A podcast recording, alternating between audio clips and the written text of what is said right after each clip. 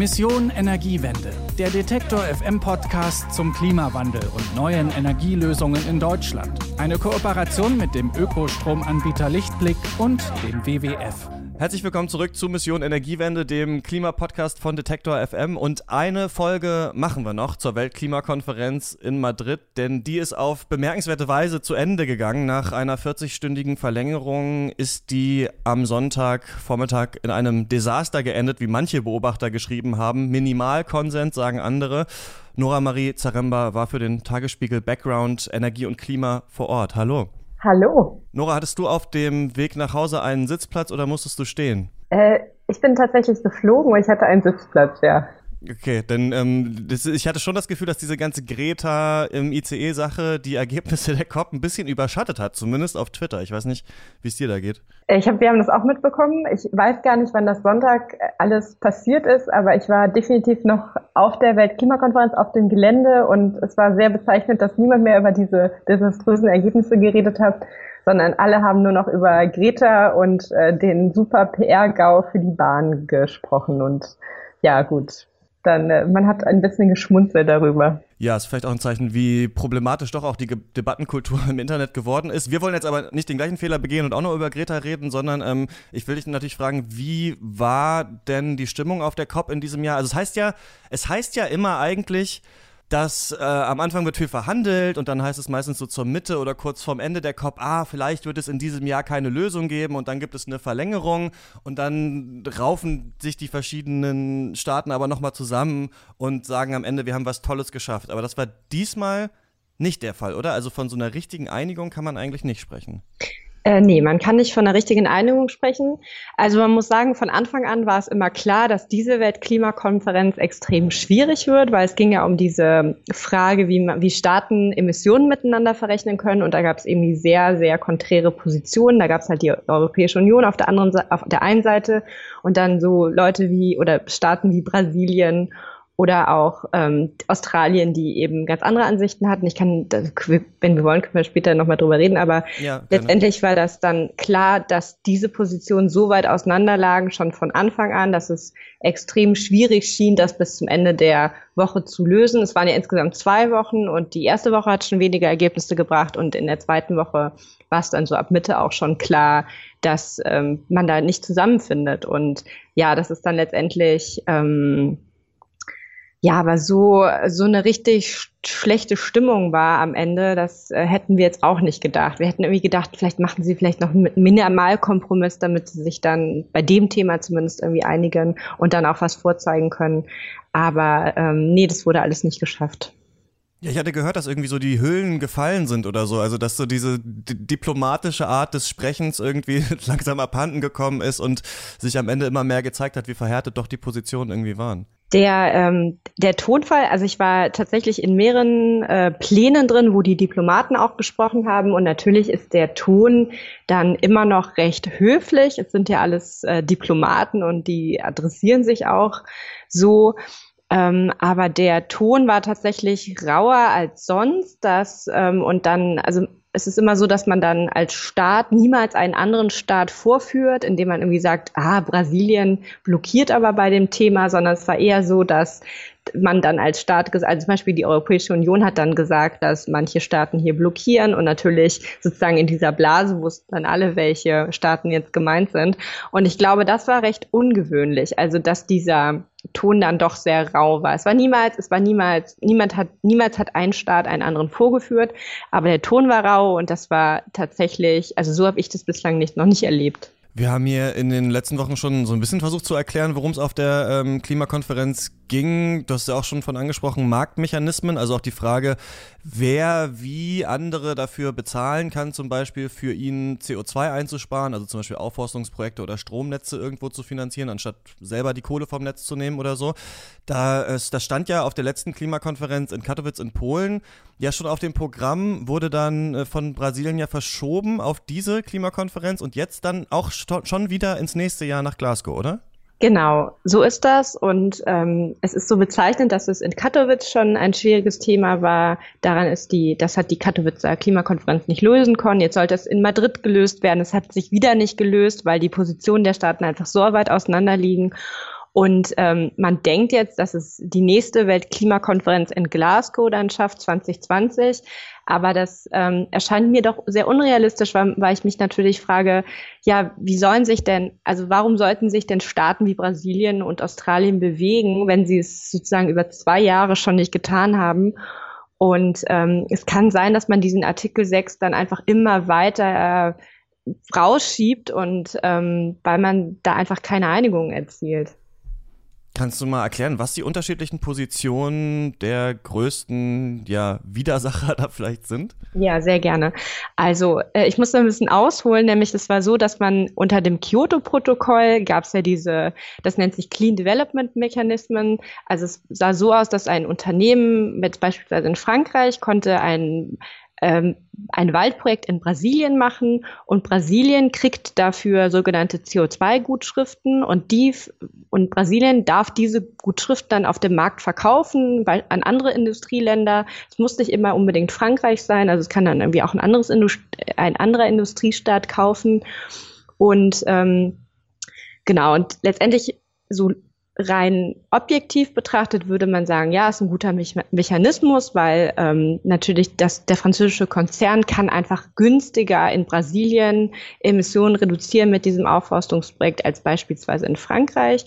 Das Problem mit diesen ähm, ähm, mit diesem Projekt, also diese äh, nachhaltigen Projekte war, dass es niemals eine Instanz gab, die wirklich geschaut hat, wie viele Emissionen wurden denn damit eingespart oder ist das Projekt wirklich so umgesetzt worden und auch ein ganz großes Thema waren die Menschenrechte, also ähm, ja, wie, wie weit, inwiefern wurden denn eigentlich indigene Bevölkerungsgruppen durch dieses Aufforstungsprojekt beispielsweise in ihren Rechten verletzt? Das hat man alles nicht überprüft.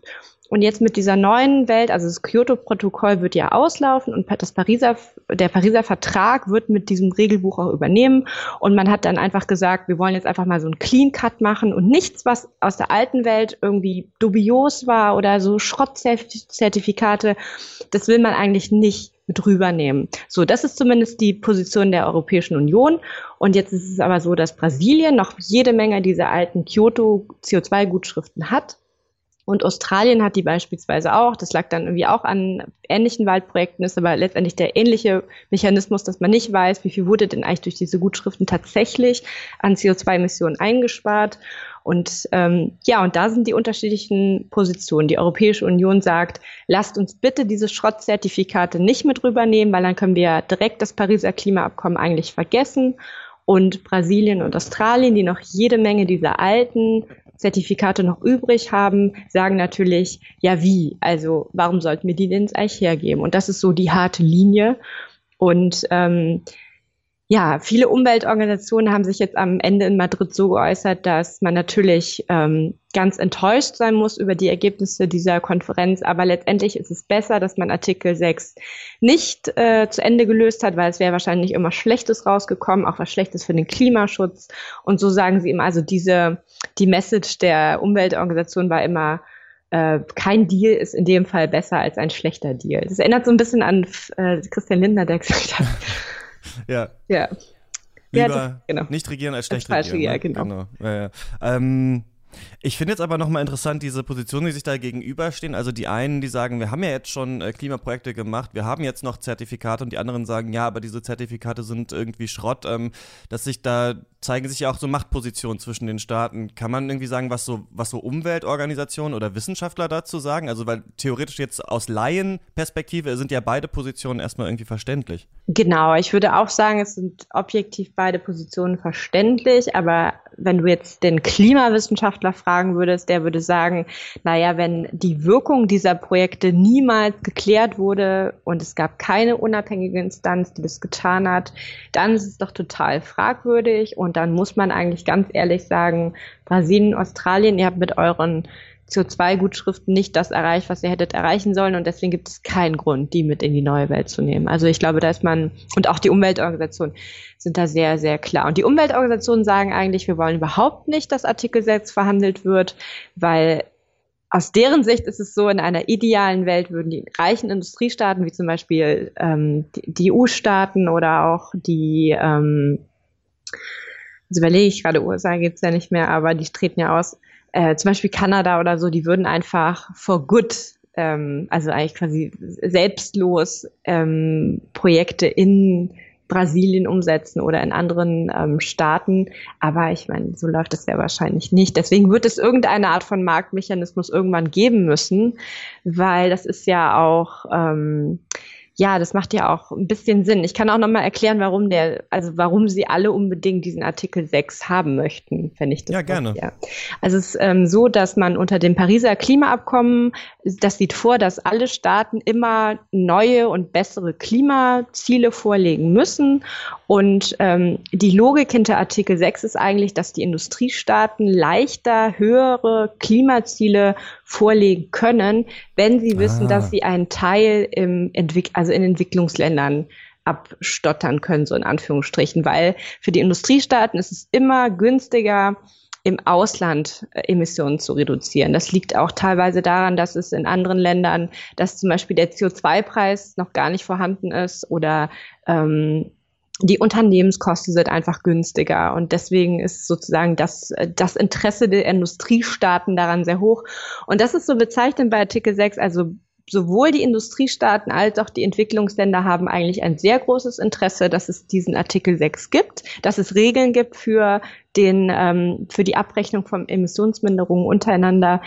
Äh, aber wie diese Regeln aussehen sollen, das ist so der Knackpunkt und der ist, wie gesagt, ungelöst. Das ist sehr schön, dass du es nochmal gesagt hast, weil jetzt ergibt natürlich auch ähm, Sinn, worauf ich sowieso hinleiten wollte. Denn es ist ja so, dass in Glasgow 2020 dann die äh, Länder ihre Klimaziele nochmal verschärfen wollten eigentlich. Das ist, steht ja im Pariser Klimaabkommen drin, dass das irgendwie alle fünf Jahre passieren soll. Und aber auch darauf, also dass dann nächstes Jahr diese Ziele verschärft werden, konnte sich jetzt in dieser Abschlusserklärung auch nicht geeinigt werden, oder?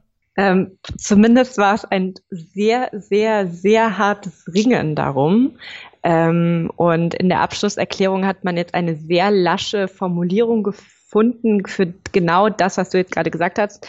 Ähm, die Formulierung heißt jetzt, ähm, wir laden alle wir laden alle Staaten ein oder wir erinnern, ich glaube, es ist, wir erinnern alle Staaten daran, dass sie bis nächstes Jahr bitte ihr neues, besseres Klimaziel vorlegen sollen. Das ist äh, wirklich ja maximal lasch. Äh, der man, man sollte denken, dass der Klimawandel doch offensichtlich so offensichtlich geworden ist, dass man irgendwie als ähm, Staatengemeinschaft sagt, natürlich legen wir im nächsten Jahr neue, bessere Klimaziele vor, so ist es nicht. Und es war ein total hartes Ringen, auch um dieses Thema, was irgendwie ja so viel weniger komplex ist als der Artikel 6, nämlich man musste sich eigentlich nur bekennen dazu, dass man das machen möchte. Aber das, Artikel 6 ja. quasi braucht, also steht so ein bisschen davor, ne? Genau, also ja, genau. Also aus Industriestaatensicht ist es viel leichter, neue, höhere Klimaziele vorzulegen, wenn du diesen Artikel 6 hast. Aber ich meine, wenn man wirklich mehr Klimaschutz möchte, dann sollte man sich auch fest dazu bekennen, dass man im nächsten Jahr neue, bessere Klimaziele vorlegt. Und letztendlich steht es ja auch genauso im Pariser Klimaabkommen drin, nämlich dass ja die Staaten das tun müssen. Nur ich habe mich mit einem Klimadiplomaten aus dem Umweltministerium nochmal darüber unterhalten, was denn eigentlich genau im Pariser Klimaabkommen drin steht. Und da steht wohl drin, die Staaten müssen neue Klimaziele vorlegen. Und das heißt nicht unbedingt, dass diese Klimaziele auch besser sein müssen. Also es muss nicht unbedingt höher gehen. Das ist alles sehr verquatscht irgendwie. Was denkst du denn, müsste jetzt, also jetzt ist die COP vorbei, die nächste steht an, aber es ist noch ein Jahr hin. Was müsste jetzt irgendwie auf nationaler Ebene bis Glasgow passieren oder welche Rolle spielt da jetzt von der Leyen's EU? Die möchte ja zum Klimakontinent werden hier, das sieht ja irgendwie noch nicht so aus. Ich glaube, es war ein total wichtiges Signal, auch während dieser ja doch sehr äh, laschen Weltklimakonferenz in Madrid, dass man dieses, dass man dieses Zeichen aus dem aus der EU bekommen hat, dass die, dass Europa irgendwie der erste klimaneutrale Kontinent bis 2050 werden soll. Jetzt muss man mal gucken, was dahinter steht und dass es auch wirklich umgesetzt wird, weil man kann ja sowas sehr leicht ankündigen, aber es ist ja wirklich sehr ähm, eine große Anstrengung jetzt erforderlich. Ähm, ich fand es total gut, dass sie gesagt hat, dass es, dass damit wirtschaftliche Chancen verbunden sind, weil ähm, letztendlich musst du ja als wenn du noch eine ernstzunehmende Wirtschaftsrolle äh, einnehmen willst in der, in der neuen Welt, musst du ja irgendwie zeigen, okay, ich kann diese, als Staat diese Tech oder als Unternehmen kann ich diese Technologien auf den Weg bringen, die es jetzt braucht.